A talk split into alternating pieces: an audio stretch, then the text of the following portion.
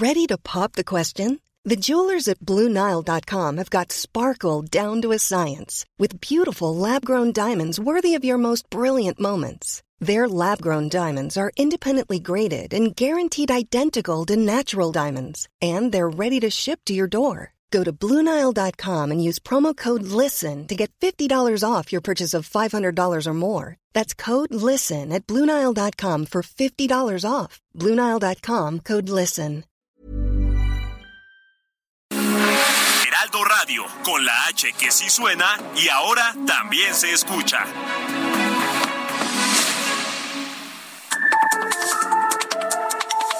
De norte a sur, las coordenadas de la información. Con Alejandro Cacho.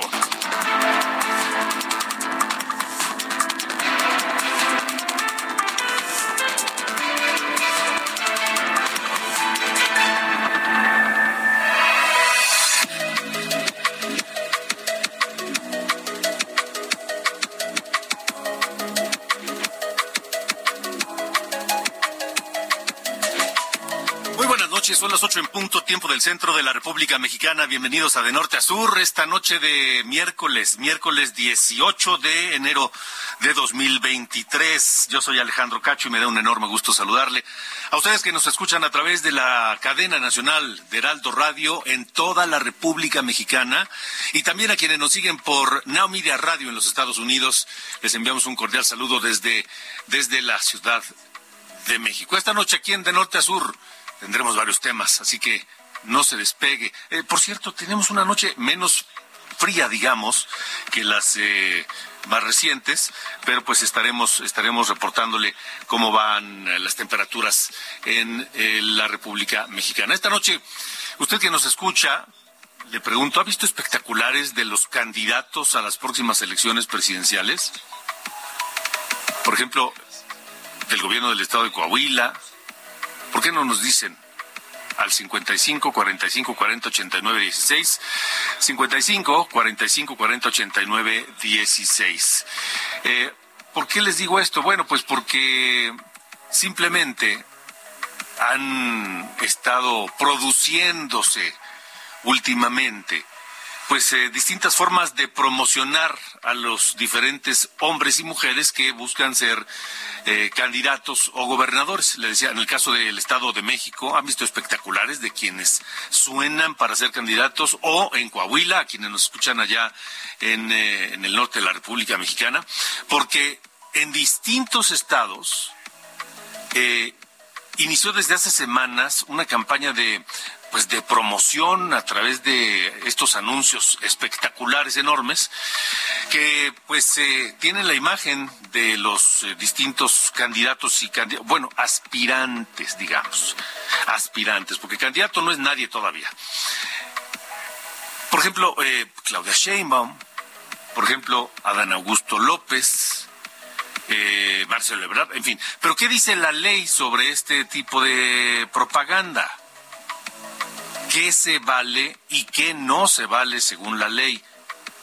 Porque, por ejemplo, ahora se ha prohibido ya la, utilizar la imagen eh, del presidente, la imagen caricaturizada del presidente López Obrador, estos muñecos que han aparecido y que les llaman los amlitos, y que ahora Delfina Gómez, la, la que será la candidata de Morena a gobernar el Estado de México, ha sacado su propia versión y se llaman los Delfis que la representan a ella, por ejemplo, allá en el Estado de México. Díganos qué opinan de todas estas pues, eh, estrategias y herramientas que utilizan quienes aspiran a un cargo público en el país. Porque sobre este tema hablaremos esta noche con el maestro Fernando Dvorak, quien es analista y consultor político experto en temas electorales y estará con nosotros más adelante aquí en De Norte a Sur.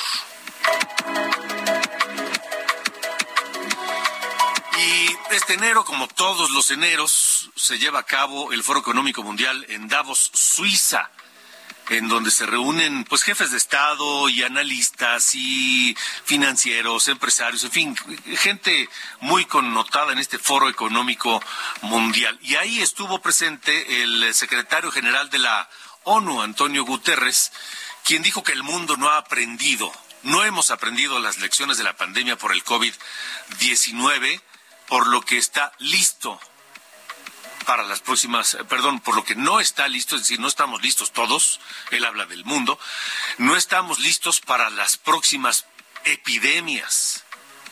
¿Qué es lo que no hemos hecho bien luego de estos tres años de emergencia sanitaria? ¿Qué nos falta por aprender? ¿Qué lección debemos entender? Platicaremos esta noche con el doctor Javier Tello, experto en políticas de salud aquí en De Norte a Sur. También, también la Universidad Nacional Autónoma de México finalmente despidió a la profesora Marta Rodríguez Ortiz, la asesora de tesis de la ministra eh, Yasmín Esquivel Moza, quien es acusada de plagiar su tesis profesional de licenciatura. Este, y esta profesora, que fue su coordinadora de tesis, fue despedida luego de que ella misma aseguró que compartió el trabajo de la ministra Yasmín Esquivel con otros alumnos, diversos alumnos, entre ellos Edgar Ulises Báez Gutiérrez, quien se tituló primero que la, que la, que la abogada Yasmín Esquivel Moza, se, se tituló un año antes que ella, de esa misma facultad de Derecho. Le tendremos el reporte y la información más adelante aquí en De Norte a Sur.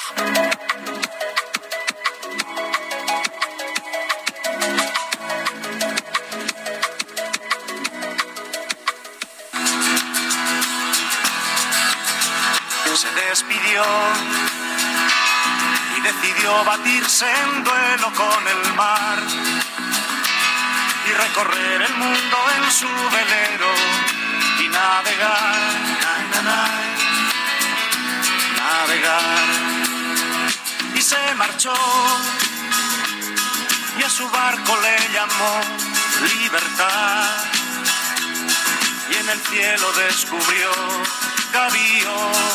Estamos hoy con este español que en los ochentas era un hitazo, José Luis Perales, mi querido Ángel Arayano, ¿cómo oh, estás? Hola Alejandro, pues sí, para ti, para mí es una canción entrañable, ochentera, pero para las nuevas generaciones es un meme. no. Pues sí. Un TikTok, un tweet, así que algo chistoso y le, aquí está Carlos Allende que dice que sí, que es un meme. bueno.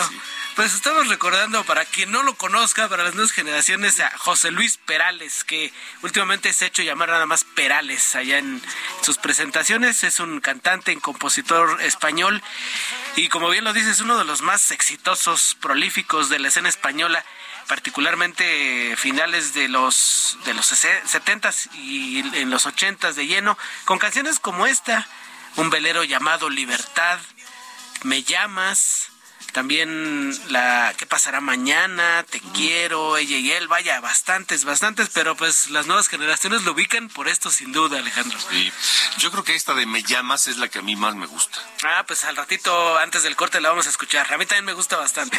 Órale, me parece muy bien. Listo, pues súbele. Gracias, Ángel. Gracias. ¿Cómo estás? Y al mirarla descubrió unos ojos. Ay, azules como el mar.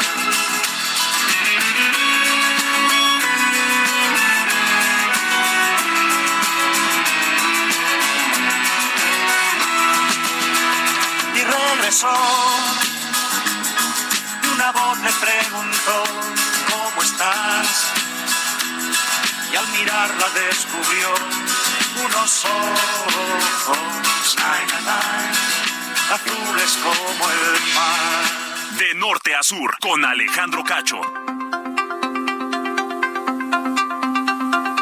Continuamos en De Norte a Sur, las ocho con ocho, ocho de la noche, ocho minutos, tiempo del centro de la República Mexicana. Bueno, pues estamos ya de lleno en las eh, campañas, las campañas de este 2023 en el Estado de México y en Coahuila, que ya comenzó el proceso eh, legal para las campañas, pero también, por supuesto, en la carrera presidencial de 2024, que ese banderazo de salida lo dio el presidente desde hace algunos eh, meses ya, porque rumbo a las eh, contiendas electorales, estas del Estado de México, eh, y por la presidencia de la República se ha pues desatado una avalancha de publicidad, sobre todo en anuncios espectaculares, de quienes aspiran. Claudia Sheinbaum, Alejandra del Moral, Delfina Gómez, Adán Augusto López, en fin, creo que hasta Monreal tiene.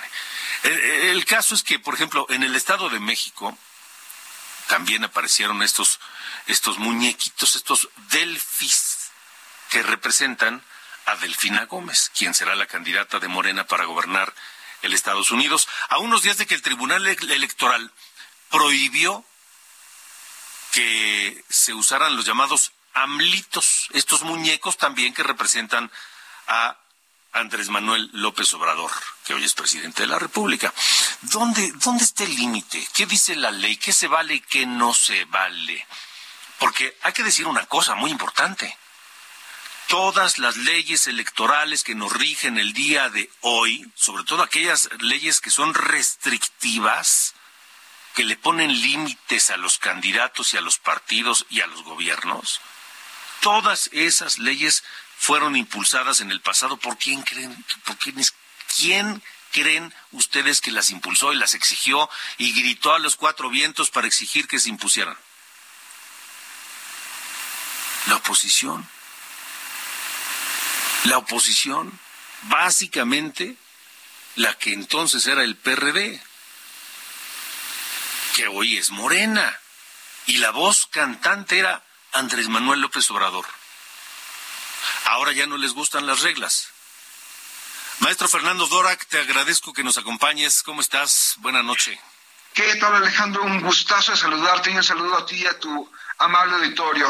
¿Qué opinas de esta de este debate de la de la propaganda de los aspirantes? Yo creo que estamos hablando de un tema muy importante tenemos leyes electorales, como tú bien dices, restrictivas, que al momento de prohibir una acción, lo único que genera son métodos ingeniosos para darle la vuelta. Y otro problema también que es muy importante en este mismo sentido. La única o la mayor multa que se genera a partir de violar esta ley son, es económica. Es decir, todos pagan a partir de el financiamiento público que reciben los partidos políticos. Y es como si tú y yo jugáramos, no sé, turista mundial o Monopoly con pancholas del campo de la alegría, pero en este caso es, son pesos mexicanos derivados de nuestros impuestos. Entonces, esta, esta propia regulación en vez de generar certeza jurídica, en vez de generar este, responsabilidad, rendición de cuentas, lo único que hace es simulación, lo único que ha derivado es darle la vuelta a, las normas, lo único que ha generado es decir que se está en campaña, pero decir que no se está en campaña, pero estando en campaña, como está pasando ahorita con el Estado de México de Coahuila, en esas precampañas de candidatos únicos, están de hecho en campaña, pero tienen que decir que no se dirigen a toda la ciudadanía, sino a los militantes de sus respectivos partidos. Pero a menos que tengamos una forma de, callar la publicidad, si no es militante de un partido, lo estamos escuchando todos. ¿Y quién está, quién está ganando aquí con estas reglas y por qué se hicieron así? Como tú bien señalas, lo hizo el PRD cuando era oposición, pero también son reglas que les convienen a los partidos. Son reglas que les convienen a ciertas cúpulas partidistas que lo que quieren es controlar las carreras de, de sus militantes. Imagínate si una persona pudiera todo el tiempo estar compitiendo, estar este, haciendo sus cosas y divulgándolas, lo que estaríamos viendo es, como cualquier otro empleo, gente que está trabajando para quedarse. O no creo que ninguno de los que nos escuchan tenga, tenga periodos de evaluación y tenga periodos de trabajar. Así de ridícula es la idea de, de entre campañas, campañas y tiempos de competencia. Y luego lo que estamos haciendo es, uno, simulación y dos, cuando tienes un partido político que llega gracias al hartazgo, contra la clase política tradicional, como es el caso de Morena, basta con que tengan un discurso moral lo suficientemente convincente para una parte importante de la opinión pública para hacerse con la suya. Es decir, nosotros no somos iguales, somos este, iguales a la vieja mafia, nosotros estamos haciendo esto porque es moral, no porque es legal. Entonces tenemos aquí un gran atulladero, estamos viendo eh, en lo que en mi opinión es el fracaso del modelo regulatorio electoral, al menos de 2007 para acá. Y si queremos nosotros pensar en una democracia que realmente sea competitiva, que rinda cuenta, necesitamos cambiar los castigos, necesitamos cambiar la idea de, tiempos de competencia y tiempos de campaña y tiempos de trabajar, y sobre todo el modelo de comunicación política. Estoy convencido que ningún político mexicano ganaría unas elecciones con las condiciones de competencia en el resto de las democracias. Eh, ahora, ¿eso debe cambiar desde tu punto de vista, Fernando? Eh, eso, eso tiene que cambiar a pesar de los partidos. Es decir, si los partidos fuera, si, fuera por los partidos, lo que harían es seguir sobre regulando hasta el absurdo, seguir prohibiendo normas, y esa es una gran trampa, es decir, es una trampa que funciona cuando, cuando, cuando hay una democracia o cuando hay una aceptación de las reglas. Pero cuando no, lo que estamos viendo son formas para, para darle la vuelta.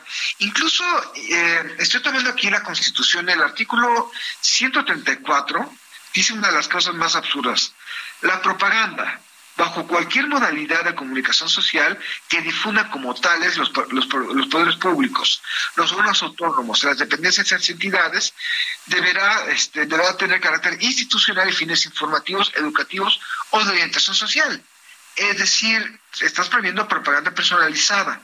¿Qué estás haciendo con esto? No estamos asociando un gobierno, no estamos asociando rendición de cuentas, creemos que un gobierno debe ser neutro sobre los intereses de la nación y obviamente necesitamos comenzar a aprender que un gobierno tiene su discurso, un gobierno tiene su forma de hacer propaganda y la aceptamos y hacemos que todos los partidos compitan y sepan tener su propia narrativa o lo único que estamos haciendo es generar un marco de comunidad para los partidos que los lleve a, una, zona de confort que los lleve al, colapso. Y otra vez, no lo van a cambiar los partidos esto por voluntad propia. Es responsabilidad de nosotros, ahorita en las campañas, poner los puntos sobre las CIES. Mucha gente dirá, no es el momento ahorita. Eh, yo creo que es completamente falso.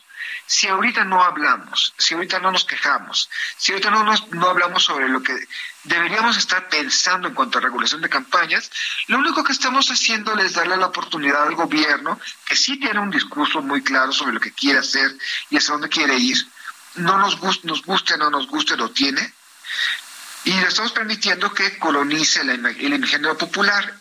Y una vez que se toma el imaginario popular con ideas de lo que es bueno o lo que es malo, va a ser muy difícil cambiarlo.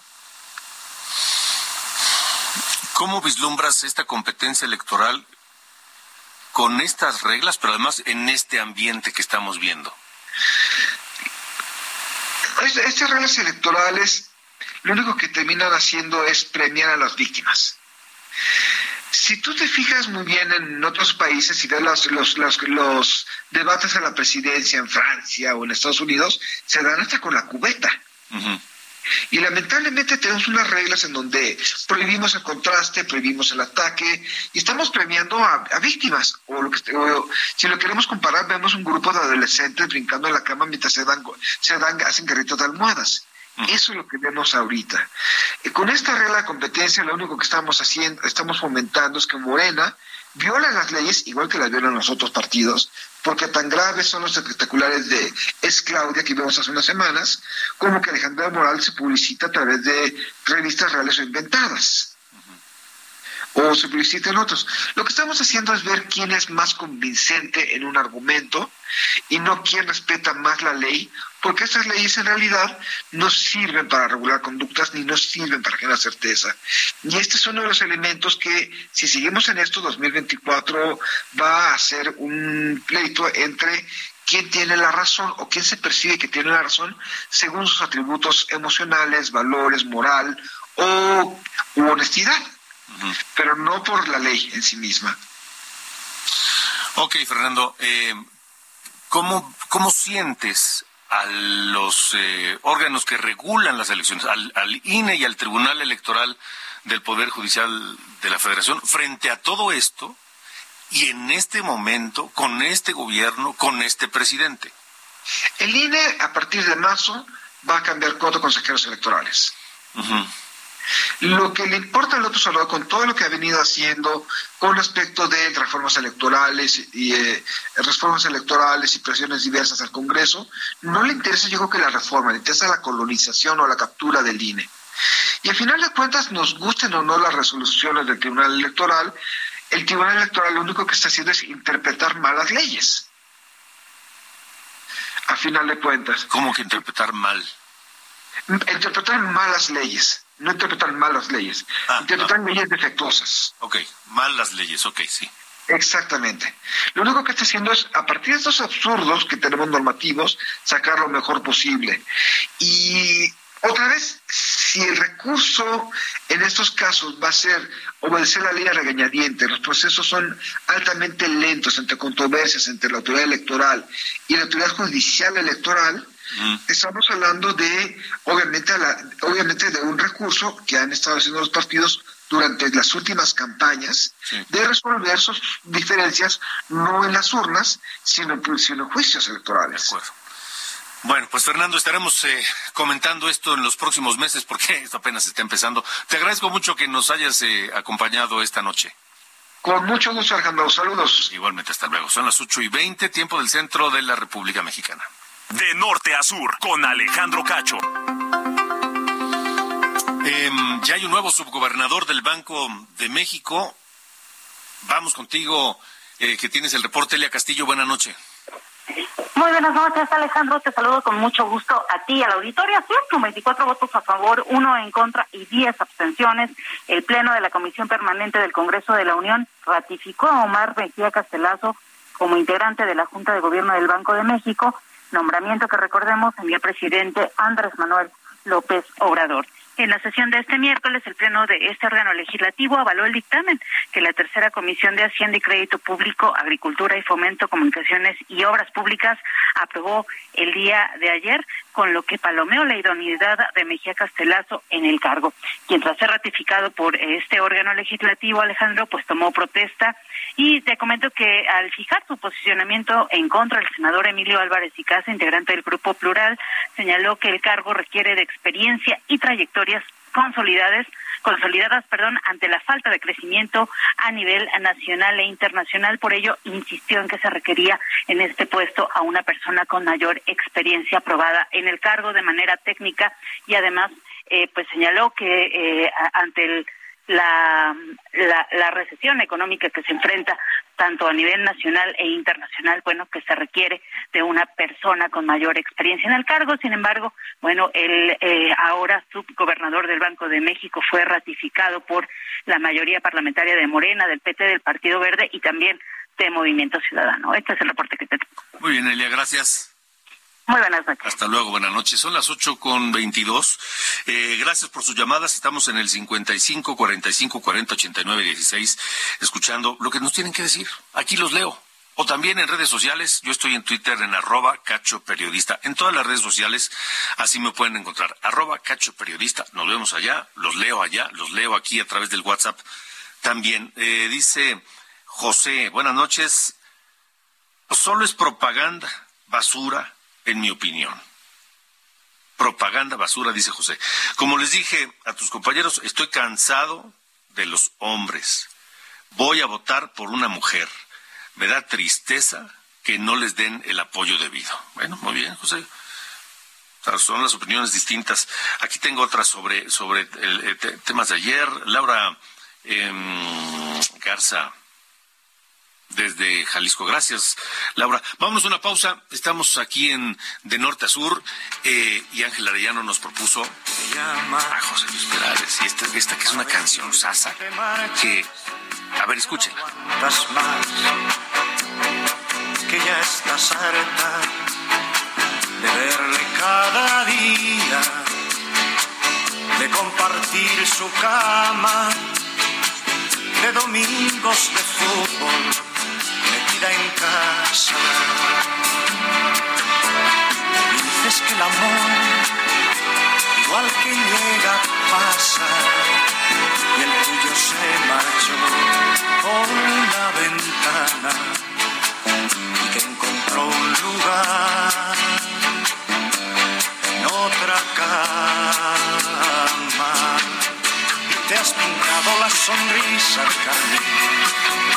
colgado el bolso que te regaló y aquel vestido que nunca estrenaste, lo estrenas hoy y sales a la calle buscando amor.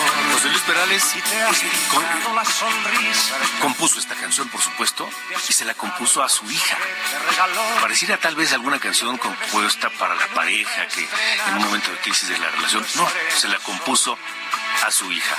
Es José Luis Perales esta noche aquí en De Norte a Sur. Vámonos a una pausa y regresamos con más.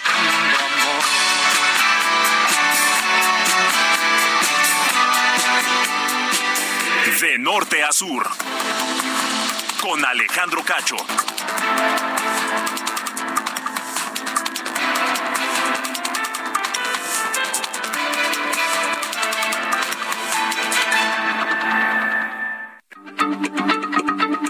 Heraldo Radio, la H se lee, se comparte, se ve y ahora también se escucha.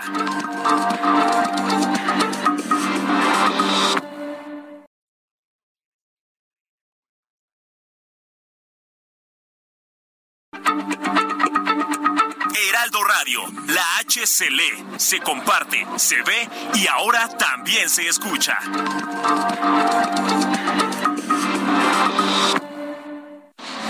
De norte a sur, las coordenadas de la información. Con Alejandro Cacho.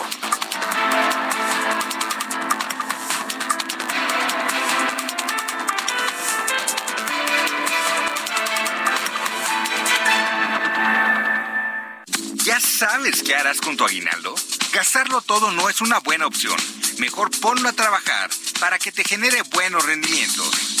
En Finsus, te ayudamos a multiplicarlo con una tasa de hasta 13.13% anual. Descarga la app y comienza a invertir desde 100 pesos de forma fácil y segura.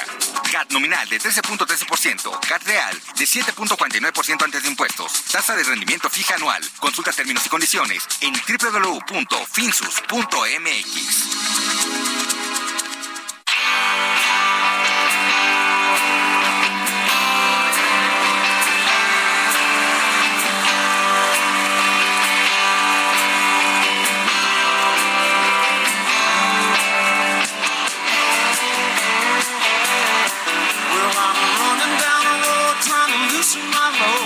got seven women on my mind. Four that wanna own me, two that wanna stone me, one says she's a friend of mine. Take it easy, take it easy. Don't let the sound of your own wheels drive you crazy. Ángel Arellano se está luciendo con la selección musical de hoy porque ya escuchamos a José Luis Perales y ahora escuchamos a The Eagles, este gran grupo. Hiring for your small business? If you're not looking for professionals on LinkedIn, you're looking in the wrong place. That's like looking for your car keys in a fish tank. LinkedIn helps you hire professionals you can't find anywhere else, even those who aren't actively searching for a new job but might be open to the perfect role. In a given month, over 70% of LinkedIn users don't even visit other leading job sites. So start looking in the right place. With LinkedIn, you can hire professionals like a professional. Post your free job on linkedin.com slash people today. country, country rock de los Estados Unidos, con este uno de sus más importantes temas, Take It Easy. Take It Easy.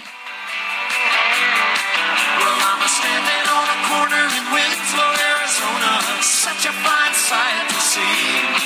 It's a girl, my lord, in En este tema, Take It Easy, y en otros como Lean Eyes, como New Kid in Town, como Tequila Sunrise, todos de Eagles, este, está a la mano el talento, está eh, eh, el virtuosismo de Glenn Frey, que nació el 6 de noviembre de 1948 en Detroit y murió en Nueva York el 18 de enero de 2016 a los 67 años. Músico, cantante, compositor, actor, uno de los fundadores de The Eagles.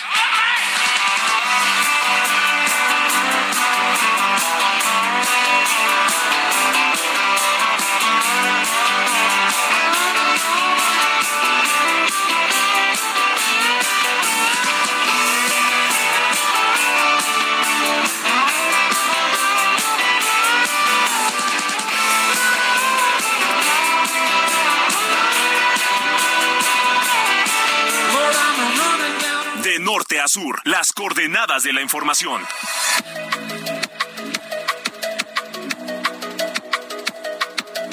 Buenas noches, este es un resumen de noticias. Presidente Andrés Manuel López Obrador pidió que durante el juicio contra el exsecretario de Seguridad, Genaro García Luna, se exhiban las relaciones que tenía con autoridades estadounidenses y dijo que de demostrarse que parte de su riqueza era parte del erario, México buscará que el dinero sea devuelto. Mientras, hoy continuó la selección de las 12 personas que integrarán el jurado en el juicio de García Luna, acusado de recibir sobornos del cártel de Sinaloa. Por cierto, siete personas que se identificaron como víctimas de abuso de poder del exsecretario se ofrecieron para testificar en el juicio que se espera inicie alegatos el 23 de enero. Además, el presidente informó que la Secretaría de Relaciones Exteriores revisa si México tiene facultad para solicitar a Estados Unidos el regreso de Joaquín El Chapo Guzmán tras la petición que hizo a través de su abogado al denunciar que vive un trato degradante y tortura psicológica. Sin embargo, el canciller Marcelo Ebrard aseguró que no ve muchas posibilidades de que se lleve a cabo el traslado del narcotraficante. Un juez federal del Estado de México concedió una nueva suspensión provisional a Ovidio Guzmán, hijo de Joaquín El Chapo Guzmán, que frena por el momento su extradición a los Estados Unidos, país que lo requiere por tráfico de fentanilo. Fueron vinculados a proceso los 12 detenidos por el ataque al periodista Ciro Gómez Leiva, ocurrido el 15 de diciembre, entre ellos Pedro N., alias El Pol, presunto líder de la célula criminal responsable del atentado. Michoacán fue asesinado a balazos Hermes Eloy Escobar, quien se desempeñaba como subdirector de la Policía Municipal de Marcos Castellanos, ataque ocurrido en la plaza principal del municipio. Finalmente, las empresas Walmart de México y Ábano 2000 promovieron un juicio de amparo contra el nuevo reglamento de la Ley General para el Control del Tabaco, la cual prohíbe a tiendas de abarrotes, de conveniencia y de autoservicios que exhiban cajetillas de cigarros al público. Yo soy Diana Bautista y este fue el resumen de noticias.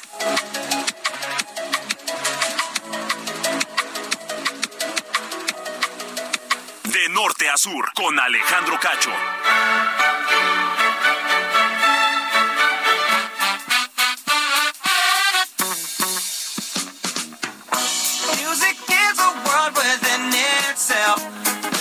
¿De dónde sacaste el CIR? ¿Yo? Sí.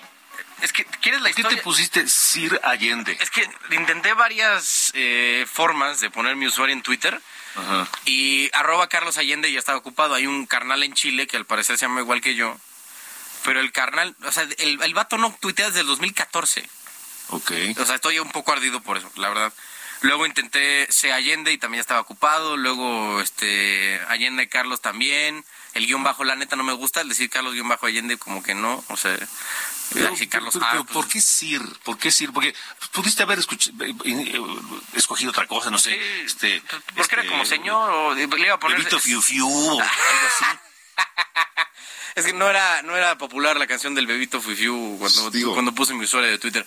Digo, tengo la esperanza de que en algún momento mi homónimo chileno Lo suelte. suelte su, su este usuario y ya yo pueda eh, intervenir o eh, llegue a, a ascender a- a- en el Olimpo del periodismo, llegue a ser así, pues ya un poco más reconocido en este mundo, llego con el señor Twitter y le digo, oye, güey, este, pues me llamo así, ¿qué pex? ¿Ya cómo negociamos la, el usuario? Porque este hermano desde el 2014 no tuitea nada.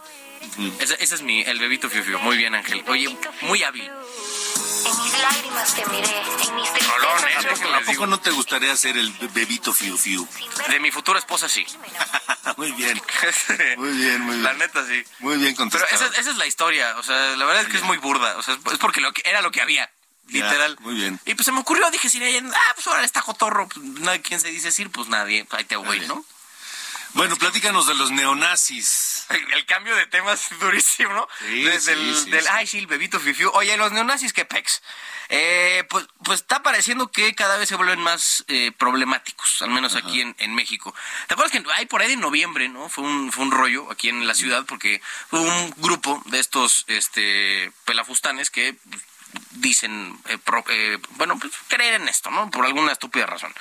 Y ahora hubo otros dos conciertos, eh, de fue la semana pasada, una, de una banda griega que se llama Der Stürmer, en, en alemán, evidentemente, que traducido al, literalmente, según Google, es el delantero pero el nombre de la banda viene de un popular periódico de propaganda nazi que estaba en Nuremberg, allá en Alemania, que eh, existió entre 1923 y 1945.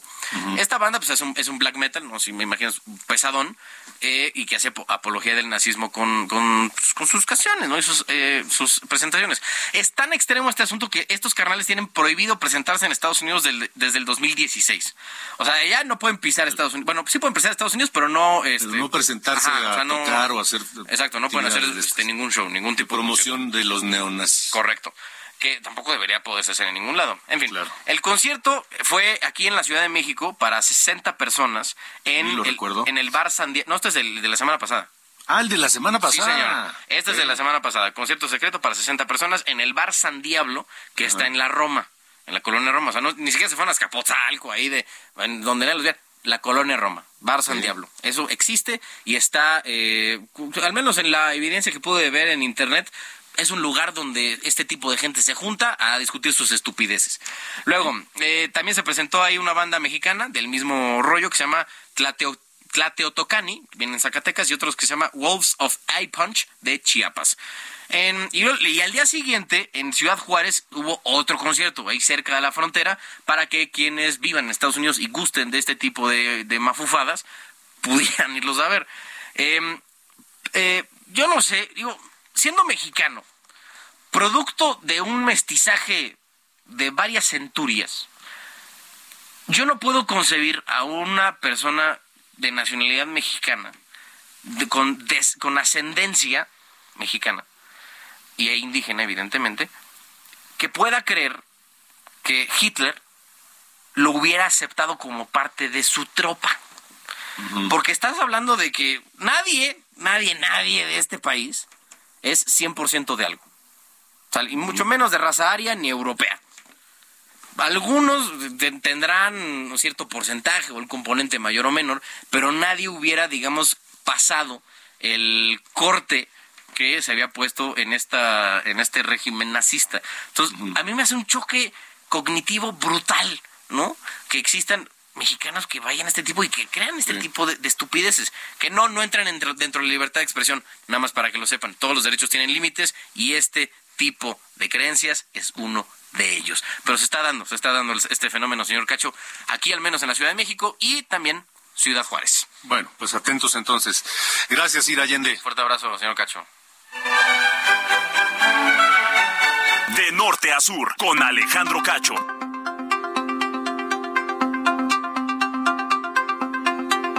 Preventivo y de vigilancia en los municipios colindantes con Zacatecas y en la zona metropolitana de la capital. Esto es para evitar que delincuentes, grupos de la delincuencia organizada, criminales que operan en Zacatecas, ingresen a territorio potosino y además, por supuesto, se trata de fortalecer la vigilancia y las acciones disuasivas en los límites del Estado. Un grupo de fuerzas especiales, medio centenar de ellos, de la Guardia Civil Estatal, realizan labores preventivas en carreteras, caminos que conectan a los municipios de Mexquitic, de Carmona, Agualulco y Moctezuma con todos estos con Zacatecas.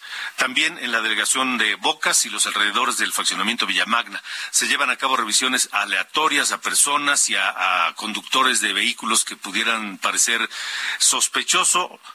todo esto bajo la colaboración de la Guardia Nacional y el Ejército Mexicano en el municipio de Charcas. Así que se, se, blinda o se refuerza el blindaje de seguridad en San Luis Potosí en previsión de, de que no ocurra lo que conocemos como el efecto cucaracha que pues como las cucarachas salen corriendo de donde está el veneno, pues que no, que no entren a San Luis Potosí. 8 con 42. De norte a sur, con Alejandro Cacho. Antes de irnos, vamos, platiquemos de de las lecciones que nos ha dejado el coronavirus. Tres años ya de que el planeta está afectado por este virus y la pandemia que provocó. Una pandemia em, que nos cambió la vida, literalmente, a todo el planeta. pero pero que parece que no nos damos cuenta o no nos o, nos resistimos a aceptarlo y a cambiar todo aquello que implica la protección contra este y otros males. El secretario general de la ONU, Antonio Guterres, estuvo hoy en Davos, en Suiza, en el Foro Económico Mundial, y dijo que el mundo no ha aprendido las lecciones de la pandemia por coronavirus y que no estamos listos para próximas epidemias. Así lo dijo el secretario general de la ONU. El COVID-19 todavía está poniendo a prueba las economías con el fracaso del mundo para prepararse para futuras pandemias. Ese fracaso está entrenando nuestra credulidad. De alguna manera, después de todo lo que hemos soportado, no hemos aprendido las lecciones de salud pública mundial de la pandemia. No estamos ni cerca de estar preparados para las próximas pandemias. O sea, no estamos ni cerca preparados, dice, dice Antonio Guterres. Saludo esta noche nuevamente al doctor Javier Tello, experto en políticas de salud, que nos eh, analista de estos temas, por supuesto, que nos acompaña hoy para, para, pues, para platicar de esto. Javier, buenas noches y gracias. Alejandro, buenas noches, qué gusto. ¿Coincides con el secretario general de la ONU? Absolutamente. Mira, eh, Farid Zakaria este eh, periodista, analista internacional que colabora en CNN, escribió un libro que se llama Diez lecciones para un mundo postpandémico. Y él, eh, en, alguna de, sus párrafos, dice, los Estados Unidos, que es el, país más poderoso del mundo, está preparado para eh, una guerra nuclear, para combates contra terroristas, para todo este tipo de cosas, pero no estaba preparado para vencer a un microbio. Imagínate, ¿sí? Es decir, hay muchas cosas que han salido mal. Y esto lo leímos el año pasado en un reporte sobre todos los errores que había cometido el mundo en la pandemia, donde por cierto recordarás México no salía muy bien librado, sí, y eh, en, este reporte, ¿no? Eh, ¿Qué es lo que lo que ha ocurrido? Uno, los países y el mundo realmente no estaban preparados para algo que todos sabíamos que iba a suceder. Los científicos lo habrían predicho, sabían que algo iba a ocurrir con alguna mutación de un virus o de una bacteria o de lo que fuera, pero el mundo iba a padecer el golpe de una pandemia. Y aún así, no estábamos preparados para ello. La respuesta fue lenta en muchos casos y además, hay que decirlo, muchas economías se volvieron egoístas en el manejo y, y en el compartir los recursos para manejar esta pandemia. Por otro lado, los mensajes no se bajaron de manera adecuada y además gobiernos como el de México, que no hicieron más que los esfuerzos para cubrirse ellos mismos y la población eh, eh, se quedó desprotegida. Por eso tenemos uno de los desempeños tan malos, ¿no? Al final del día, esta falta de valores, esta falta de información en el planeta ha hecho que Hoy en día, como lo dice Guterres, que no podía estar yo más de acuerdo, no estamos adecuadamente protegidos. ¿Por qué, Alejandro? Porque no aprendimos nada. Es decir, la gente está viendo, o hoy en día escuchamos el discurso de que ya vivimos en la postpandemia. No, no vivimos en la postpandemia. Seguimos en la misma pandemia y seguimos en una ola de ascenso de contagios en este momento que tú y yo estamos hablando. Sí. Lo dijo Hugo López Gatel, en México llevamos 12 semanas con contagios de COVID-19 a la alza y la gente sigue defendiendo su derecho a no usar una máscara. Imagínate, ¿no? Entonces, yo, yo creo que hay cosas que no se han aprendido adecuadamente en todos los niveles, desde el más bajo, que es el seguir cuestionando si tenemos que utilizar un cubrebocas o si tenemos que vacunarnos o no, a los niveles más altos, en donde yo quisiera saber cuáles son los planes de este gobierno o del gobierno que tú me digas en el planeta para prevenirse para la próxima pandemia. El próximo virus que vaya a mutar de algo y que vaya a ser diez veces más mortífero que esto, cómo estamos preparados. Tenemos eh, los elementos sanitarios, tenemos cómo responder perdón, tú recordarás que no teníamos ventiladores en México en la pandemia, ¿sí? Y, que estábamos eh, eh, prácticamente con los hospitales vacíos de muchos elementos y que tardamos en, reaccionar. Bueno, este es un problema que si lo multiplicas tú eh, mundialmente, nos va a llevar a otra verdadera tragedia. Se están haciendo las aportaciones económicas para poder enfrentar, no lo sé, futuras restricciones o nuevas cuarentenas, porque hay que decirlo, no podemos nosotros prever la magnitud. Lo que sí sabemos es que una próxima pandemia va a ser igual o más devastadora que esta. Sí, y con, con los efectos que hoy seguimos padeciendo de esta pandemia, hombre, deberíamos estar más que, más que ocupados en prepararnos para la que viene, ¿no? Para la que sea, cuando llegue. Efectivamente, y eso es a lo que se refiere Guterres, ¿no?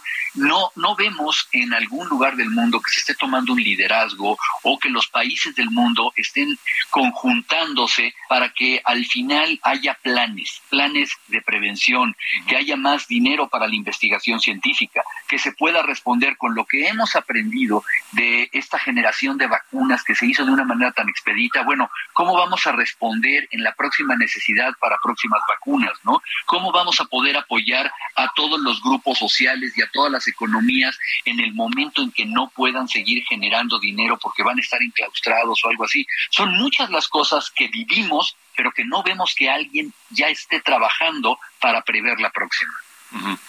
Em, ¿qué, es lo que más, eh, lo básico que deberíamos de, seguir ejerciendo eh, después de esta pandemia? Yo creo que lo más básico es aprender a reconocer el problema, ¿sí? Existen patógenos, existen virus, existen bacterias, existen los animales las tienen y van de alguna manera todas a evolucionar y van a llegar al ser humano. Si no logramos entender eso y no logramos nosotros tener un programa preventivo para evitar que las zoonosis se conviertan en, problemas con los seres humanos, ya empezamos desde lo más desde problemas en lo más básico, ¿sí?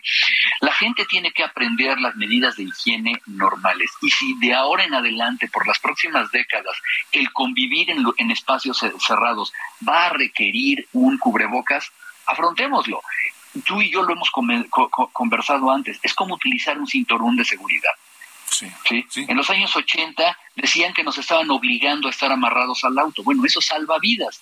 Si el próximo salvavidas es usar un cubrebocas en espacios cerrados o donde haya gente que, que, que puede estarte contagiando, pues vamos a tener que aprender a hacer eso. Si vamos a tener que estar eh, vacunándonos contra varias cosas, pues eh, que, que sea así, ¿no? Creo que eso es lo que la gente tiene que empezar a cambiar. El estar pensando, Alejandro, que podemos volver a estos tiempos pretéritos en los que, bueno, podíamos tener sin más libertad, eh, en muchas cosas, una libertad que yo siempre pongo entre comillas, lo que va a generar es que estemos entonces a merced de los mismos problemas que teníamos antes. Seguramente no teníamos tanta previsión en la vacunación en los años 50 y tú, eh, este, bueno, no, no lo recuerdas, pero seguramente tienes presente el gran problema de polio que hubo en los años 30, 40 y 50 en el mundo. Y hoy prácticamente, de no ser por algunos lugares, la, la polio es algo que podemos erradicar. Bueno, si queremos volver a esa época, si queremos volver a las grandes epidemias de cólera como la que hubo en México a principios del siglo pasado, pues este, entonces vivamos en ese mundo, ¿no? Pero si queremos realmente tener una nueva sociedad que tenga una esperanza de vida mejor, que tenga gente más sana, que no vaya a tener problemas inesperados, como todas las patologías que surgen por tener COVID largo y nuevas cosas que ni siquiera sabemos lo que se a generar, pues entonces tenemos nosotros que tener otra actitud, ¿no? Eh, te voy a poner un ejemplo muy práctico. ¿Alguien hubiera pensado alguna vez que un tipo de cáncer puede ser transmitible? Bueno, pues si nosotros vemos el virus del papiloma humano, ese es un virus que puede generar un cáncer. ¿Y qué crees? Vacunando a las niñas o a los niños, podemos nosotros evitar una forma de cáncer. Imagínate, una vacuna contra el cáncer, ¿no? Bueno, nadie lo hubiera pensado, entonces, es el, esa debe ser nuestra nueva normalidad, el ver cómo hacemos para evitar las tragedias que estuvimos viviendo y que seguimos viviendo desde hace tres años. Pues con pesar, debo reconocer que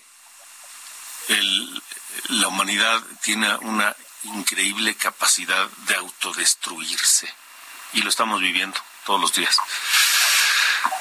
Javier, doctor Javier pues te agradezco siempre tu tiempo para conversar con nosotros. Muchas gracias. Que estés muy bien. Hasta luego.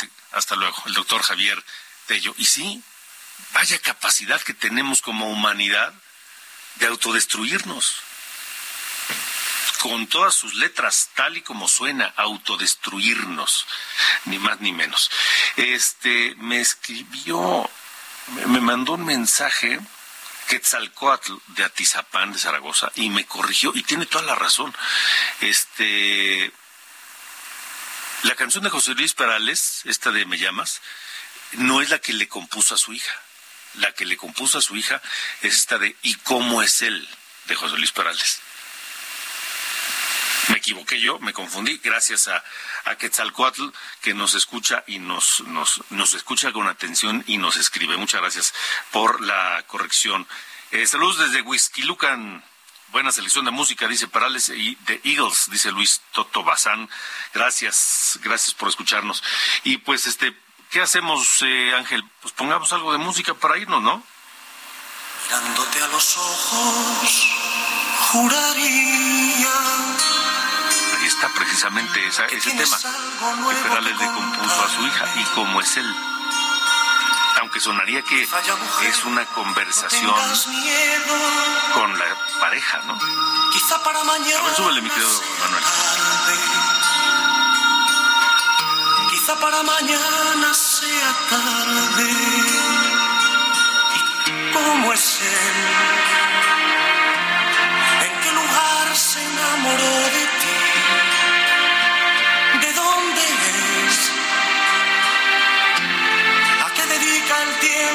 libre? Ahí está José Luis Perales cantándole a su hija. Gracias por habernos acompañado en De Norte a Sur. Pase una gran noche y lo esperamos mañana aquí en Heraldo Radio. Es un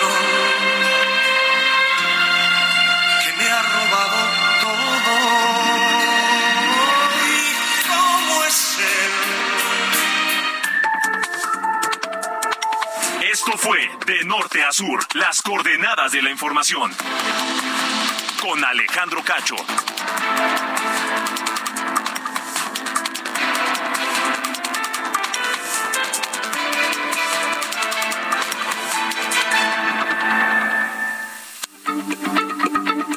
Heraldo Radio, la H se lee, se comparte, se ve y ahora también se escucha.